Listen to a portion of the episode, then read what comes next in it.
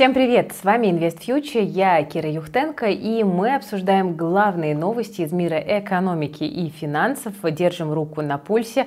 Мы с вами поговорим и про повышение первоначального взноса по ипотеке, поговорим и про дивидендный дождь от российских компаний и много чего другого интересного обсудим. Все не перечислишь, поэтому смотрите до конца и обязательно ставьте лайк под этим видео, если вам нравится наша работа. Для нашей команды это очень важный маркер поддержки от вас, дорогие друзья. Ну, поехали!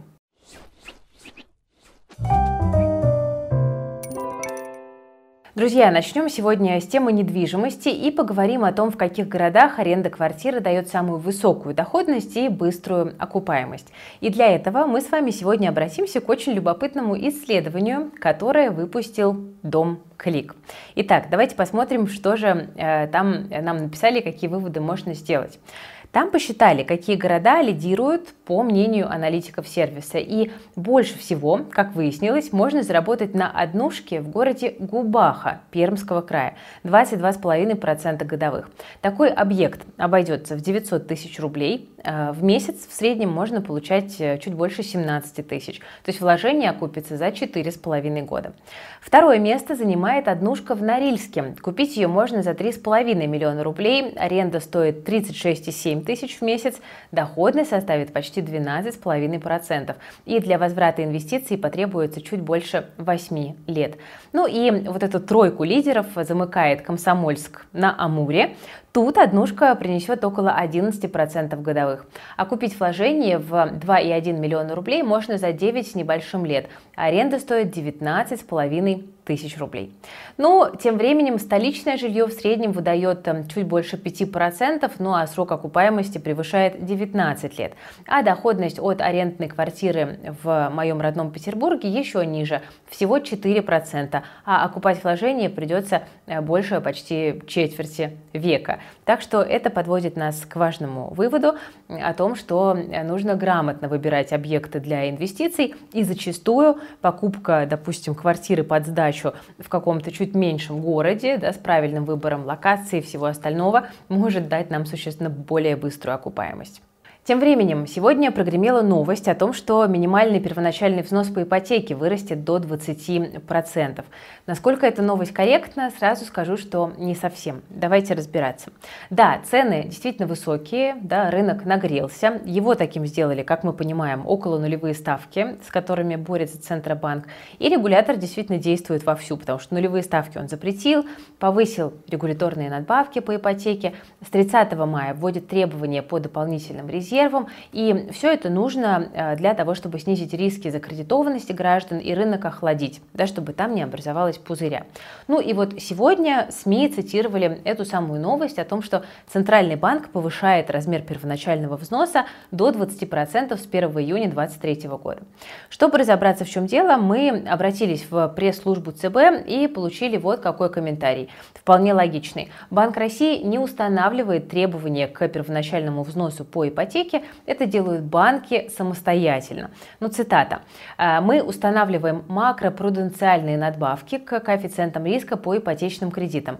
Это делается для того, чтобы управлять качеством предоставляемых кредитов и ограничить рискованные практики, говорят в Центральном банке. И вот, соответственно, с 1 июня банки смогут не применять надбавки по ипотечным кредитам с господдержкой заемщикам с долговой нагрузкой до 60%, если первоначальный взнос составляет не меньше 20%. Ну а с 1 января 2024 года надбавки могут не применяться при взносе не менее 30%. Да, вот отсюда и взялись эти цифры, которые многие цитировали. Но по факту это означает, что кредиты с низким первоначальным взносом будут дороже для банков им придется резервировать больше капитала, э, чем по кредитам с более высоким взносом. Да, то есть э, давайте как бы поставим точки над «и». Центральный банк не повышает минимальный взнос, нет такой как бы жесткой схеме. Для заемщиков как бы де юра все остается по-прежнему, но только лишь банки будут теперь решать, как им поступить. Либо терять деньги и давать по старым условиям, либо повышать размер взноса и мириться с низкими объемами выдачи. Ну, мы посмотрим на практике, как это будет на самом деле все происходить и как банки будут реагировать. Пока, наверное, предсказывать рановато. Но в целом, друзья, если вы хотите инвестировать в недвижимость, есть задуматься об этом побыстрее, потому что требования будут так или иначе э, постепенно дальше ужесточаться. Ну и тем более, что, в принципе, у россиян есть все возможности для того, чтобы эффективно накопить на первый взнос. Спасибо ИИСу, спасибо консервативным инструментам. Главное об этих инструментах знать и правильно их использовать. Ну а что касается ипотечных платежей, то при грамотной арендной стратегии квартира сама себя, как это говорится, выкупит. Поэтому э, я считаю, что жизнь рантье – это не мечта, это просто реальная цель, к которой нужно идти. Для этого не нужны миллионы на счету, да, достаточно просто знать, как действовать и грамотно распоряжаться теми деньгами, которые у вас есть сейчас, пусть их даже немного. Вот об этом, друзья, мы будем говорить на мастер-классе «Однушка на пенсию». Э, он подходит и тем, у кого э, еще даже нет капитала для покупки недвижимости, потому что мы разберем там разнообразные стратегии. Э, успевайте, пожалуйста, присоединиться к мастер-классу те, кто хочет вот добавить недвижимость в свой пенсионный портфель. Это ни в коем случае не единственный инструмент, который в пенсионном портфеле должен быть, но это, мне кажется, один из столпов, игнорировать который ни в коем случае нельзя, если вы хотите на пенсии иметь несколько предсказуемых источников пассивного дохода. Так что приходите, ссылочка для регистрации есть в описании к этому видео. Мастер-класс мы делаем с душой и от души. Э, спикером будет Виктор Зубик. Мы вас ждем. И пойдем к следующим новостям. Извините, но мы тему недвижимости продолжим. Э, тут Сбер ожидает роста рынка российской недвижимости, а следовательно и его участников. И банк поэтому повысил прогнозные цены по акциям девелоперов. Цели для всех девелоперов э, подняли на там, 18, а то и 30 процентов от текущих цен по бумагам. Аналитики сохранили оценку покупать для акций самолета и эталона и понизили при этом до уровня держать оценку акций ЛСР из-за того, что они уже и так сильно достаточно подорожали. Для бумаг ПК сохранена оценка «держать». И аналитики говорят, что самолет и эталон могут показать наибольший рост продаж как в 2023 году, так и на горизонте 2023-2025 годов. Но все-таки компании молодые, да, они агрессивно захватывают рынок, и это позволяет им, соответственно, расти более быстрыми темпами. При этом прогноз по продажам на первичном рынке жилья в России на 2023 год минус 10% в физическом выражении.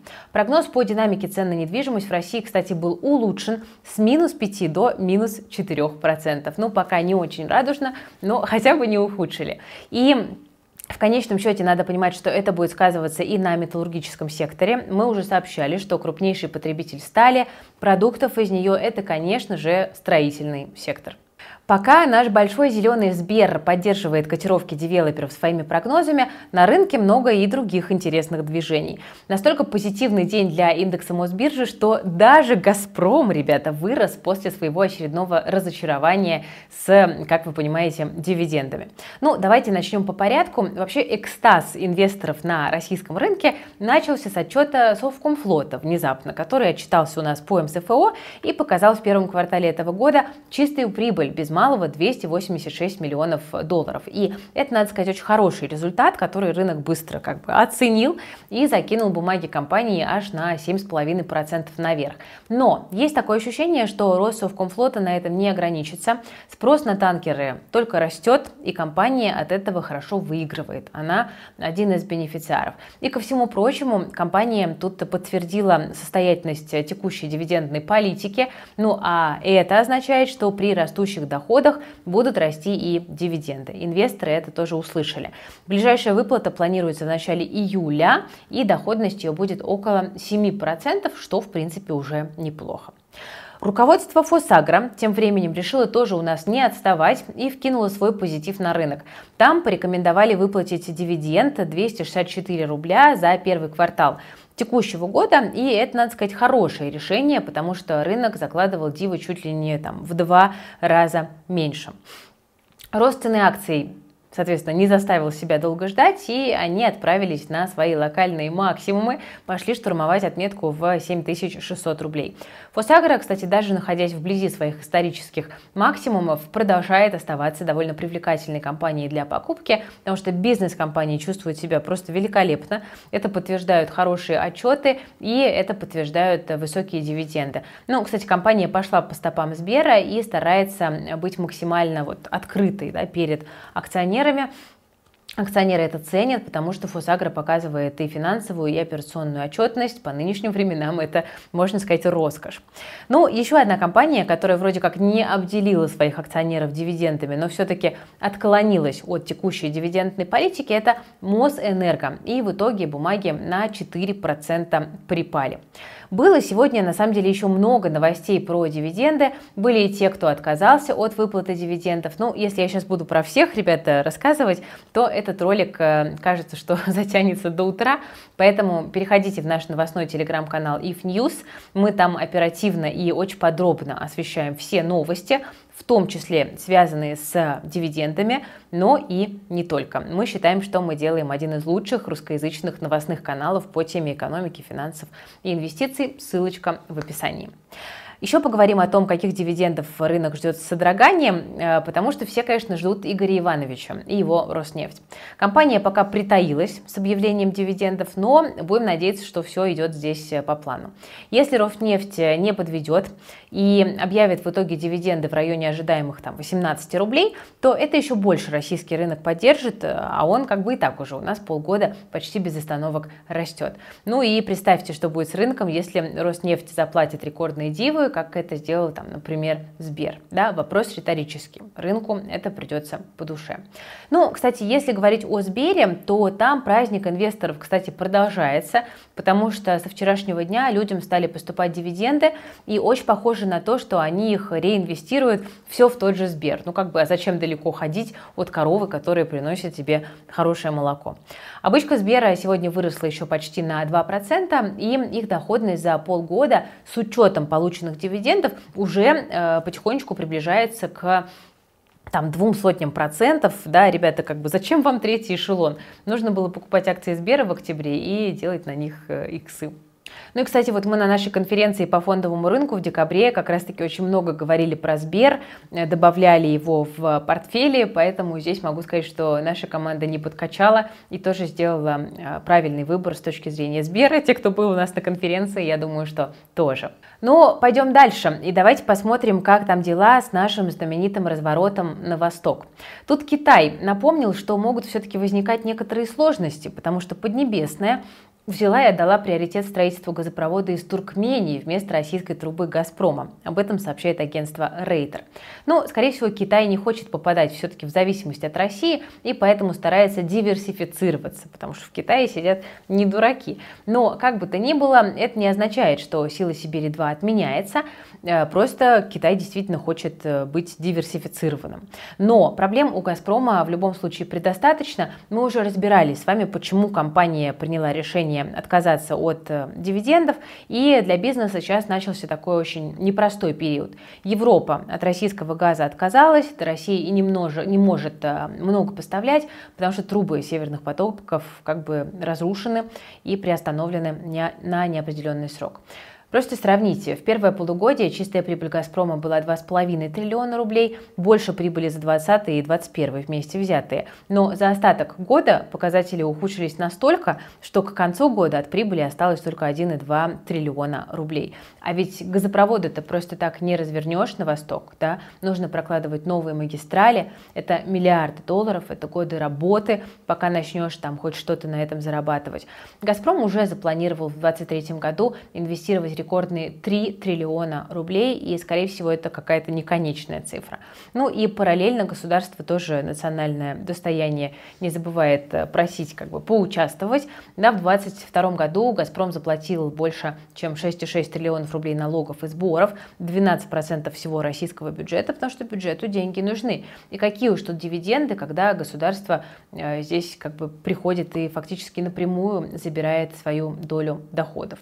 Поэтому в общем-то, сейчас в ближайшие там, 2-3 года аналитики ставят на то, что «Газпром» будет бороться с последствиями вот всех тех проблем, которые на него обвалились, и пытаться вернуть себе экспорт. Ну, а значит, на какие-то грандиозные дивиденды или там рост акций рассчитывать в ближайшее время не стоит. Возможно, в долгосроке «Газпром» остается неплохой ставкой, прям в таком совсем долгосроке. Но если вы там не уверены, что вы готовы ждать вот этих лучших времен вместе с компанией, то, наверное, она вам там на текущих условиях не очень подходит. Ладно, оставим пока в стороне акции. У нас тут киборги скоро начнут ходить по планете. Будущее уже наступило.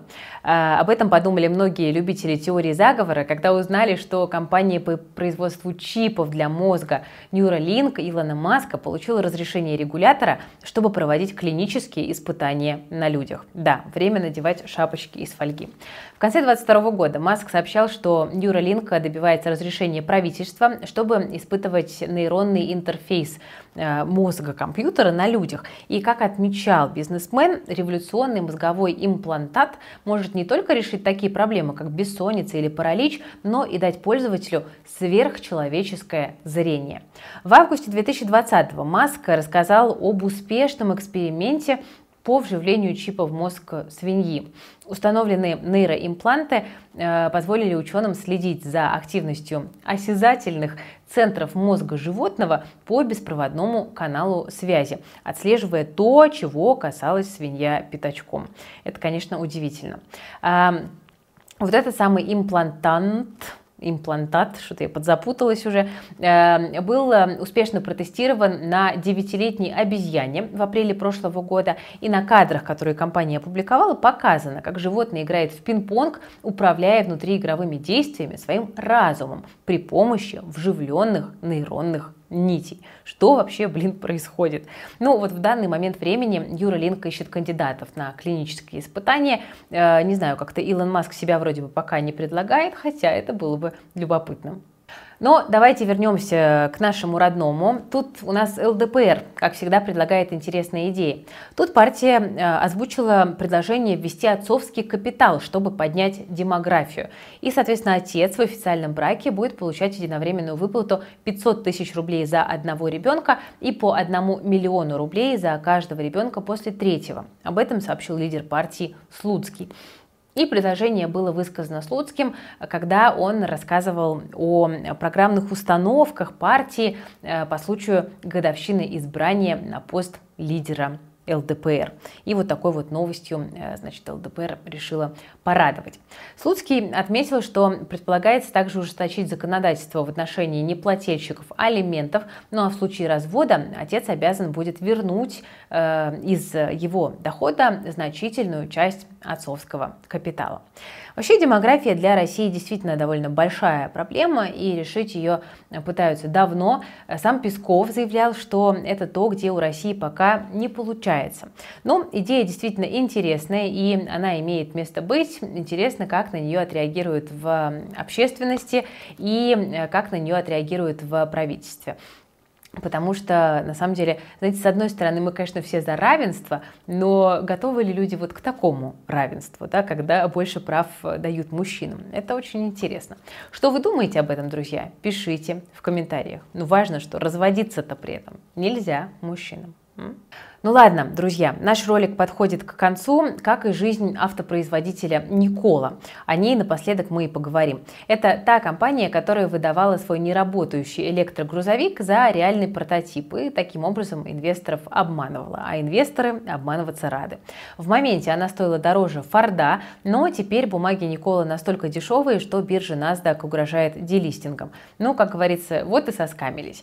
К разоблачению мошенничества приложили руку аналитики из э, знаменитого э, бюро Гинденбург Research, которые уже на самом деле многих э, публичных людей отправили, можно сказать, на тот свет с точки зрения репутации. И эксперты доказали, что видео, где Никола демонстрирует работу своего вот этого супер-пупер грузовика, оказалось обычной подделкой. В машине реально не было двигателя. Ее просто спустили с холма, и она катилась по дороге. Ну, а разговоров-то было сколько, если помните. Суд доказал вину основателя Никола, Тревора Тревора Милтона, но при этом интересно, что бизнес как бы остался, и компания даже вроде как взялась за голову и выпустила какие-то реальные машины, но осадочек после скама остался. Штрафы, суды и недоверие инвесторов бизнесу мешали, на ее грузовики почти не было спроса. Интересно, почему, да? Конечно, такой риск. Вдруг действительно придется, как пятилетний ребенок, тащить трак за собой на веревочке, потому что сам он, как окажется, не ездит. Ну, вряд ли я бы такой грузовик купила. Ну вообще вряд ли я бы купила грузовик, но это уже отдельная тема.